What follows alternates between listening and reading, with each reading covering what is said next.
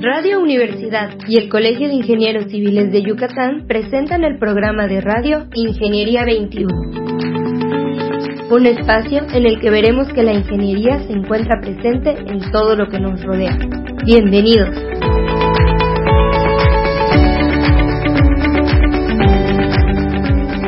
Muy buenos días, estimados escuchas. Bienvenidos al programa Ingeniería 21. El día de hoy quisiéramos hacer un recuento de nuestro colegio, un colegio con una importante tradición y con mucha presencia en los últimos años, especialmente este año cumplimos 68 años de estar en, en el estado de Yucatán. Y si bien iniciamos como una delegación del Colegio de México, pues actualmente somos un colegio constituido y este año, como les dije anteriormente, vamos a celebrar nuestro sexagésimo octavo aniversario. Y quisiéramos antes que nada, antes de continuar con un poquito de nuestra historia, invitarles al desayuno que se llevará a cabo en el Hotel Fiesta Americana el viernes 11 de junio que es nuestro aniversario exactamente. Está abierto para todos nuestros socios y si hubiera algún ingeniero civil que quiere celebrar con nosotros, está cordialmente invitado. Cualquier este informe adicional para poder apuntarse a nuestro desayuno sería con el colegio. Al final del programa siempre se dan los teléfonos y la liga en Facebook. Obviamente quisiera decirles que se va a llevar a cabo con todas las medidas sanitarias necesarias y con cupo limitado. Bueno, nuestro colegio ha tenido diversos participantes en, en los gobiernos, tanto estatales, federales y municipales. Hemos tenido socios que han sido presidentes municipales, tenemos socios que actualmente son funcionarios estatales, existen algunos socios que han sido funcionarios federales o que fueron funcionarios federales y contamos actualmente con aproximadamente 280 socios activos.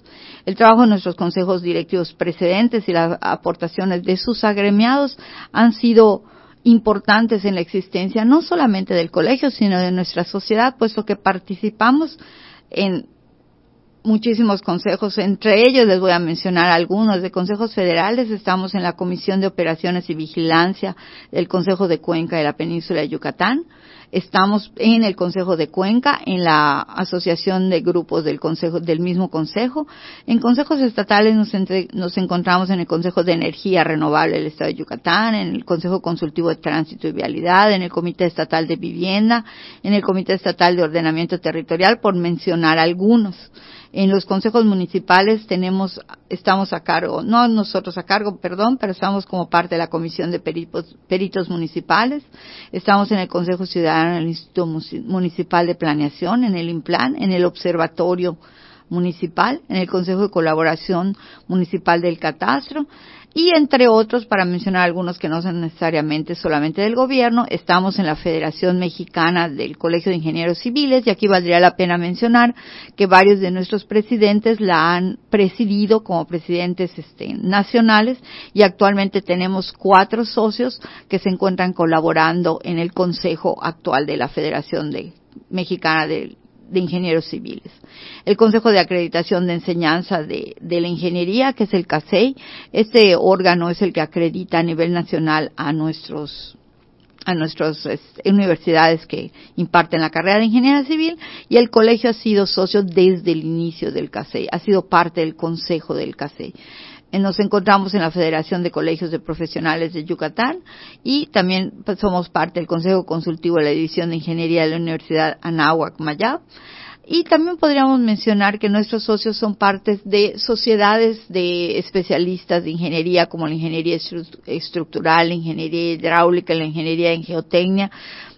En pocas palabras, el colegio ha sido básicamente un un ente que ha sido participativo en todos los, los órganos de gobierno y en todas las, las organizaciones este, de alguna manera relacionadas con la ingeniería civil. Les agradeceríamos mucho que repitan con nosotros el programa. Nos gustaría este, volver a oír a nuestro presidente, Miguel García, y él tiene de alguna manera todo el contexto del Congreso Regional que del cual vamos a hacer host del cual vamos a recibir el Congreso Regional aquí en Mérida. Va a ser en manera híbrida. Nuestros eventos presenciales serán en el Museo del Mundo Maya. Y bueno, les invito a que nos escuchen nuevamente para los detalles del Congreso. Muchísimas gracias. Muy buenos días, estimados radioescuchas. Bienvenidos al programa Ingeniería 21 del Colegio de Ingenieros Civiles. El día de hoy nos acompaña el presidente del Consejo 32 Ingeniero Miguel García Domínguez, ¿cómo estás, Miguel? ¿Qué tal? Buenos días, Tere. Buenos días, estimado Radio Escuchas. Bienvenido, Miguel. Eh, el ingeniero Miguel está aquí porque tenemos muchas novedades en el colegio, pero una de las novedades más importantes es que en junio vamos a hacer este anfitriones. Sede, anfitriones y sede del Congreso Nacional del Colegio de Ingenieros Civiles de México, ¿es correcto? ¿O estoy es, diciéndolo. Es regional, eh, pero sí se ha hablado de hacerlo nacional dada la cuestión de conectividad que ahora ya se puede gozar. El Colegio de Ingenieros Civiles de México, eh, que es el de la capital del país, eh, siempre ha hecho un congreso de ingeniería anualmente. posteriormente lo fue dividiendo en cuatro eh, previas donde se lo iba eh, pues como distribuyendo a nivel nacional. distribuyendo a las diferentes regiones en las que se ha dividido eh, pues por parte de los ingenieros el las zonas de colegios por proximidad por formas de, de costumbres de usos que, sean más similares por tiempos para desplazarse. Entonces ellos hacen un evento donde se manejan determinados temas que ya han preparado, traen ponentes de buen nivel, a veces traen secretarios de, alguna dependencia y vienen con información fresca o, últimas noticias. Y todo esto pues obviamente va enfocado a temas de ingeniería, ¿no? El Congreso, eh, al dividirlo en cuatro regiones, pues van también dividiendo los temas y tienen al final pues el Congreso Nacional, ese sí ya es nacional, ¿no?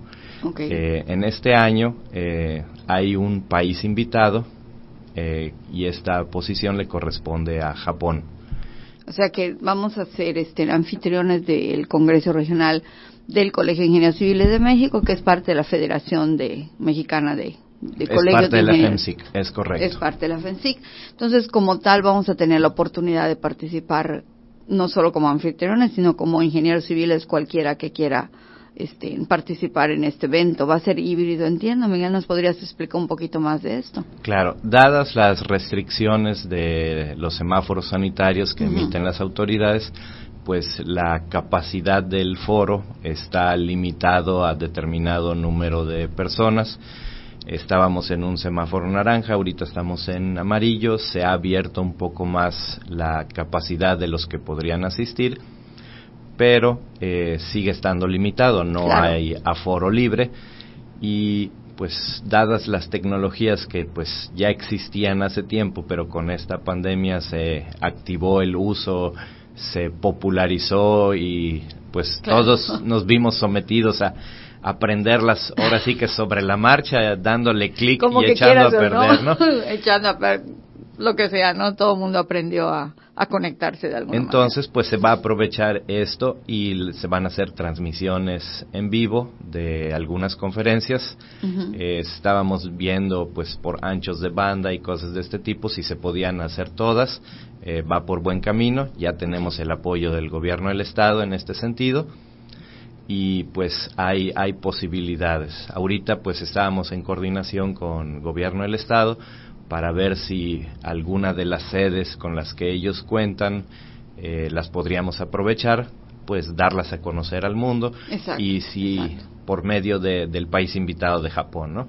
Qué interesante, ¿no? Vamos a poder tener la oportunidad de escuchar este, gente de ese país, ¿no? En una, en una situación pues diferente, híbrida, pero de alguna manera real, ¿no? O sea, de alguna manera vamos a poder estar escuchando qué se está haciendo ahí, la ingeniería civil, cómo está avanzando, ¿no? Este, ahorita eh, traían el tema de turismo, eh, movilidad, y pues son temas que están muy, este, en boga en la zona, ¿no? Por un lado está Tren Maya, por otro lado están hablando de mover el aeropuerto de, de la ciudad, por otro lado tenemos eh, todo lo que implica el puerto de altura, de manejo de cargas, cabotajes, eh, mantenimiento de barcos inclusive. Entonces se presta mucho a, esta situación de logística eh, más moderna, más accesible por diferentes medios, ¿no? Y pues todo eso también lo estaban contemplando, eh, están confirmando a los ponentes para que el, el, cartel pues sea atractivo y pues básicamente eh, se busca que los ingenieros tengan acceso a nuevas tecnologías, nuevas informaciones, eh, nuevas técnicas a veces, ya no tanto la tecnología, sino la técnica o algún progreso, nuevas normas, explicaciones. El proceso, nuevas maneras de hacer proyectos, nuevas tecnologías, eh, no de, como tú decías, técnicas de construcción en el sentido de la construcción y nuevas maneras de, realizar los proyectos, de planear los proyectos, de manejar los proyectos. Claro, la tecnología, pues, eh, en un momento ha estado revolucionando el tema. Eh, a mí me tocó cuando estudiamos, pues los famosísimos respiradores, el papel albanene, papel calca, ah, hacer planos. Yo pensé que a ti ya no te había tocado esto. Este, pues no fue mi mayor destreza el dibujo, ¿no? Pero, pero sí nos tocó esa etapa y pues ya terminando la, el estudio de la carrera, que vienen siendo cuatro años y medio, cinco años ahora, este, pues ya estaban más enfocados en lo que era el AutoCAD. Pero ahorita el AutoCAD ya también está cediendo a la nueva tecnología que es el BIM, donde se manejan ya conceptos más integrados que van facilitando y con esta nueva tecnología pues se han hecho edificios altos como los de Dubai y otros este, lugares en este sentido, ¿no? El invitar a un país a este congreso eh, el año pasado le dejó a, los ingenieros eh, que cualquier ingeniero civil que decidiera estudiar una maestría en Francia, que fue el país invitado, pudiera ir becado. interesante, ¿no? Aquí el tema fue de que a pesar de que el Colegio de México fue el, el, que lo gestionó y podríamos decir se podría quedar con ese beneficio para para su colegio para su colegio a sus agrupados este pues los demás colegios le pedimos que, que si pudieran hacerlo un poco más generoso el gobierno de Francia accedió y se hizo extensivo a todos los estudiantes de ingeniería civil. Sí, de hecho, la Universidad Autónoma de Yucatán tiene un convenio fuerte con Francia. Los estudiantes de ingeniería civil de la facultad pueden irse a estudiar una un, este, un intercambio, un semestre, y si deciden quedarse, si se quedan y hacen cuatro semestres en Francia, pueden duplicar su título. Ah, mira, interesante. es muy interesante y, y bueno, pero qué interesante para aquellos ingenieros que ya son titulados, que ya tienen un tiempo de experiencia y que normalmente son los que no tienen acceso a becas, ¿no? es correcto. O que tienen cierta renuencia de ir a estudiar aquí con chavos más jóvenes o cosas así, entonces pues irse a Francia es una es una oportunidad, ¿no? Sí, ahí nada más habría que, pues, este, hacer el proceso. Hacer por un lado el proceso administrativo y el otro, pues, me imagino que acreditar el, el idioma, ¿no? Claro. Aunque muchas universidades en Europa eh, tienen esquemas donde el primer idioma es el inglés, Exacto. a pesar de que vivas, no sé, en Alemania o en Dinamarca o en Francia, ¿no? Sí. Eh, hay un alto porcentaje de materias, por lo menos el primer año de, de las maestrías, en inglés y ya después como que hacen un switch al idioma local. Sí, eso es muy importante para que puedas este, acostumbrarte, ¿no? Sobre todo a los que no tengan el idioma. Sí. Entonces, básicamente en la reunión regional, Miguel, el tema va a ser turismo y este y movilidad. Sí, este Ayer estuve en una reunión de trabajo y comentaban justamente que si bien estas circunstancias que estamos viviendo actualmente han cambiado muchas cosas en muchas partes de nuestro país y han limitado cosas y el crecimiento se ha alentado y han habido cosas, este, comentaban ayer en la reunión de trabajo que curiosamente Mérida sigue estando en crecimiento, ¿no? Yucatán como que se ha movido diferente a otros estados, aún con la pandemia, aunque el movimiento a la recuperación económica, a, la reapertura económica ha sido lento, como que en Yucatán no ha parado. como que seguimos este, caminando a pesar de las circunstancias. Eh, pues hay un dato que decían, no, no lo he verificado, pero pues es algo que manejaban en, en algunos lugares, de que se había caído la, el Producto Interno Bruto a nivel nacional y había algunos puntos en, el país que no lo habían sufrido tanto y uno de ellos era, era Mérida. Este, Ya sea por labores que se hayan hecho gobiernos anteriores y ahorita se está cosechando un poco de eso, o las mismas labores de este gobierno que ha impulsado ciertas situaciones que también este pues todavía tenemos paz tranquilidad y, y, cuando uno sale a trabajar pues está preocupado por trabajar y generar dinero, no, no por cuidarse la espalda de, de alguna situación. Creo que eso que comentas es muy importante. Si bien hay gente que tal vez pueda estar con este más preocupación o menos preocupación por la pandemia, lo que es verdad es que nuestra preocupación cero es seguridad. No creo que nadie de nosotros esté preocupado porque le vaya a pasar algo en la calle o porque le vaya a pasar algo a su negocio. Digo, dentro de lo normal pueden haber circunstancias que se den de alguna situación eventual, pero no es común. o sea, seguimos caminando muy seguros y trabajando muy seguros aquí en Mérida, ¿no? Pues el Congreso, eh, dadas las limitaciones de, los semáforos sanitarios, eh, estamos considerando que va a haber eh, espacio para 100, 120 asistentes más o menos y, los demás sí tendrían que conectarse. ¿Vía eh, Zoom o, vía alguna tecnología? Pues alguna de las plataformas que, nos digan que se va a usar, que va a ser la oficial, ahí podría ser. Este, y hay algunas donde pues se conectan vía Facebook y se hacen transmisiones en vivo, ¿no? para tener para tener mayor número de participantes. claro que cuando se transmite por Facebook, pues no es la misma interacción directa con el ponente, sino que es a través de, de un chat nada más. Pero bueno, también es importante para aquellos que no tengan probablemente la el ingreso suficiente como los estudiantes de nuestro club de estudiantes, que probablemente se puedan conectar muchos a algunas conferencias nada más y no vayan a participar en todo el evento. El evento pues viene siendo el miércoles, eh, donde el miércoles está enfocado ¿Qué, a... ¿Qué fecha? Cierto. El miércoles 23 de junio es el día enfocado a los estudiantes. Ah, perfecto. Eh, traen ellos una dinámica donde pues van a ver eh, interacciones entre estudiantes de diferentes universidades. Acá en Yucatán tenemos cinco que imparten la carrera de ingeniería civil y la intención de ellos pues es que se conecten con eh, universidades de otros estados también para que se vayan formando vínculos. Perfecto. Eso ellos eh, lo van promoviendo y la inauguración oficial sería el jueves 24. Eh, ya se le giraron las invitaciones tanto a gobierno del estado como a presidente municipal y algunas autoridades.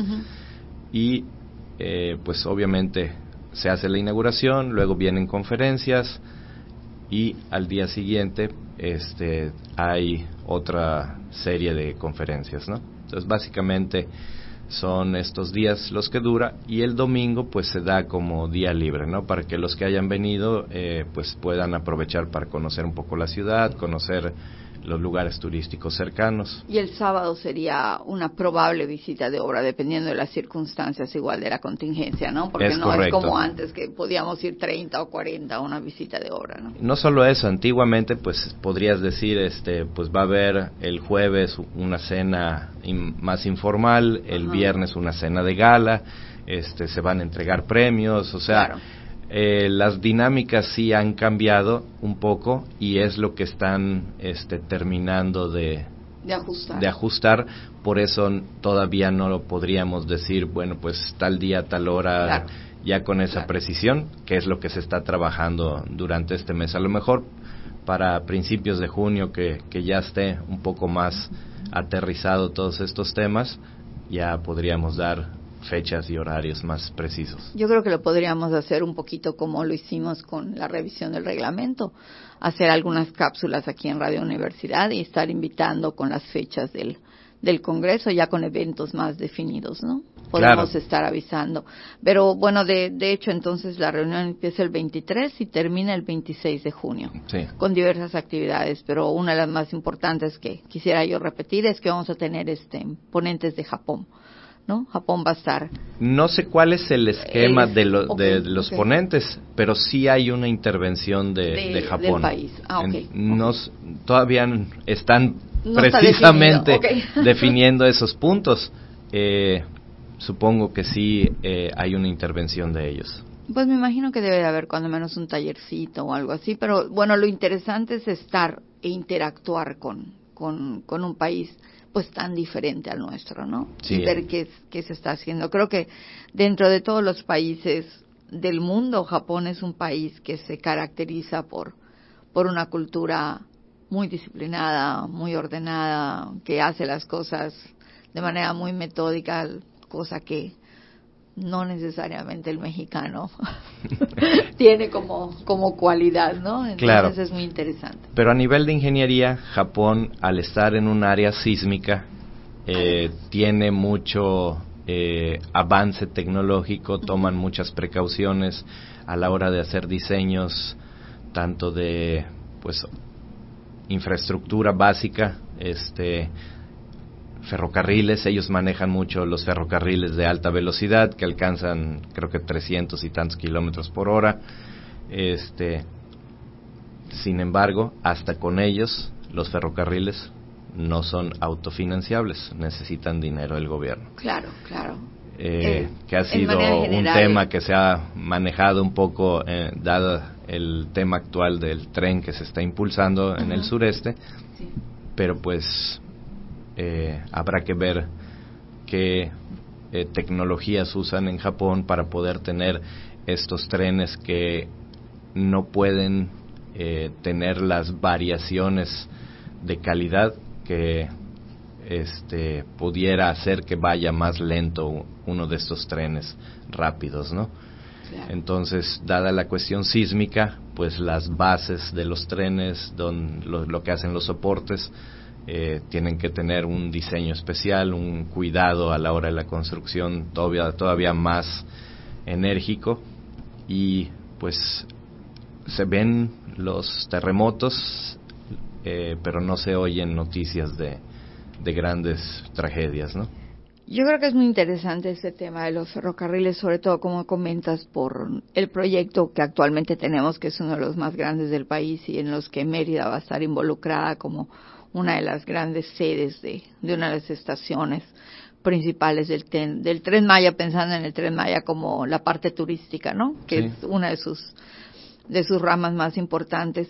Pero bueno, comentabas ahorita la importancia de, del diseño y de la fortaleza de una estructura en un ambiente de sismos y bueno, hace unos días tuvimos una desgracia en México, ¿no? La falla de una estructura en nuestro sistema. Claro, este, el metro. El metro. Eh, pues ahí eh, están los expedientes protegidos de cualquier revisión, eh, entiendo que por 25 años. No sé. hablando de la construcción, de la construcción y del diseño pues, del metro, ¿no? Construcción, diseño, licitación, supervisión, no sé qué tanto esté en, este, en la caja fuerte, pero pues supongo que van a tener que abrirla antes de tiempo para hacer todas las revisiones pertinentes. Sí, yo creo que es muy, será muy interesante esperar si, si finalmente comparten la, el peritaje, que lo van a tener que compartir con el público. Eso fue una desgracia. Pues no lo pueden ocultar. Abierta, no lo van a poder ocultar, sobre todo por las familias involucradas en los desafortunados decesos, ¿no? Porque no solamente fueron personas heridas, sino también personas que fallecieron, que perdieron la vida.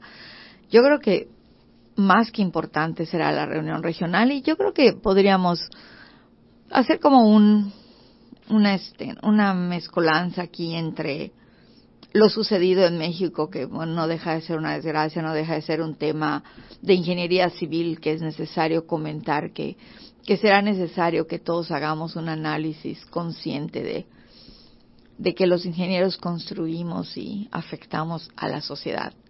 Claro, aquí hay un tema que podría rescatarse, que es un, uno que concierne precisamente al tema de ingeniería, que en muchos lugares es el DRO, director responsable de obra, acá en Mérida se maneja como PCM, que es perito constructor municipal, pero esto nos demuestra que todo tipo de obra eh, municipal, federal, estatal, debería de tener algún tipo de firma responsable. Eh, los gobiernos deben de preocuparse por hacer proyectos y una vez que terminen los proyectos empezar el proceso de, de licitación y no hacerlo al revés de empezar a construir y luego tratar de definir un proyecto en, el pasado pues llegaba el gobernante del lugar y decía aquí quiero una escuela, aquí quiero un hospital y eso ocasionó que muchas veces ni siquiera el terreno que se había determinado pues fuera propiedad de, del municipio, del estado. Y eso originó un programa en el pasado de hospital seguro donde se estuvo revisando todas las estructuras de los hospitales y se cayó en esa situación de que pues había que regularizar muchos predios que no estaban al 100% eh, determinados como propiedad del Estado.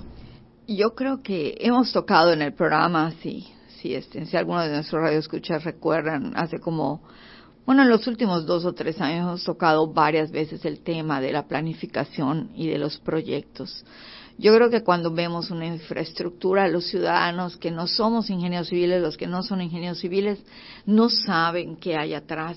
Y muchas veces nos quedamos con la idea, ay, no terminaron a tiempo, ay, empezaron tarde. Pero realmente este proceso de planeación antes de realizar lo que tú comentas cuando es infraestructura pública, las licitaciones y la asignación al constructor que le toque, este proceso de planeación es el más importante, porque ahí se pueden detectar pues todas las necesidades, todo lo que va a pasar y además ahorita con las tecnologías que mencionan, todos los errores que se pudieran el colegio a través de los años y en sus diferentes consejos directivos le ha insistido a los diferentes gobiernos estatales y municipales que tengan una bolsa de proyectos, de tal manera que cuando llegue la nueva administración, porque a veces los tiempos les ganan, ya tengan una serie de proyectos, pues, adelantados o terminados de tal manera de que pues ya nada más sea ponerle un precio nuevo y poder salir a, a construir, ¿no? Este, siempre hemos impulsado esta propuesta eh, y a veces sí nos hacen caso, a veces no tanto, ¿no? Pero... Una planeación de mediano a largo plazo, nunca una planeación de, de del tiempo del gobierno, ¿no? El tener una, una, una planeación de infraestructura ya lista en proyectos ya planeados, ya verificados, que permitieran al que viene tener una, una bolsa, como tú dices, ¿no? Y un camino a seguir y continuar la infraestructura sería lo ideal definitivamente. Pero también habría que modificar leyes, porque antiguamente la ley te establecía que solo podías hacer proyectos de un año y no podías brincar al siguiente año, entonces se prestaba para, para muchas cosas. Muchas cosas, este, y, a veces eso pues traía errores a la ya, hora. Ya pueden ser multianuales los proyectos desde hace algunos años. Se, de, haciendo historia, pues se proponía la bolsa de proyectos, pero también que se cambiara la ley pues, para que se pudieran ejecutar en, en dos años o en tres o en cuatro años, ¿no? dependiendo de la magnitud. Claro. Pues Miguel, como siempre, un gusto tenerte con nosotros. Este, estamos muy contentos de que el colegio sea sede. Eh, reiteramos la invitación a nuestro público de poder este, ingresar a nuestra página e ir siguiendo esta información, además de todas las actividades que que normalmente tenemos, ¿no? Los cursos para peritos constructores municipales. Y hablando un poquito de cursos, la importancia de actualizarnos como ingenieros civiles, ¿no? De estar siempre preparados. Pues ahorita ya en estos días ya dimos más de, en lo que va del año, como 40 horas de cursos y todavía estamos con una cartera de cursos este que la comisión de peritos municipal ya revisó y pues debemos de juntar otras 60 horas eh, de aquí a, que se cierre el periodo de, eh, entregar las revalidaciones de, los peritos. Bueno, explicando un poquito eso para los que no son colegiados o para los que no son peritos, esta, estos cursos que menciona el ingeniero Miguel García son cursos para actualizarnos los que tenemos este, el registro de peritos constructores municipales. Sin embargo, son cursos abiertos al público en general. Son cursos sobre ingeniería civil, sobre actualización de, de los conceptos de ingeniería, pero también algunos de los cursos son de finanzas o de impuestos o de sobre los sobre las nuevas leyes y entonces son muy interesantes para cualquiera. Por favor, sigan en nuestras páginas y bueno, están disponibles para cualquiera de ustedes. Muchísimas gracias, ingeniero Miguel, por haber estado con nosotros. No, gracias por la invitación. Miguel García, presidente actual del 32 Consejo Directivo. Me despido de ustedes, su amiga Tere Ramírez, recordándoles que la ingeniería se encuentra en todo lo que nos rodea. Muy buenos días. Ingeniería 21 es producido por Radio Universidad y el Colegio de Ingenieros Civiles de Yucatán. Teléfono 925-8723. Correo gerencia arroba cicyucatán.mx. Facebook Colegio de Ingenieros Civiles de Yucatán AC, sitio oficial.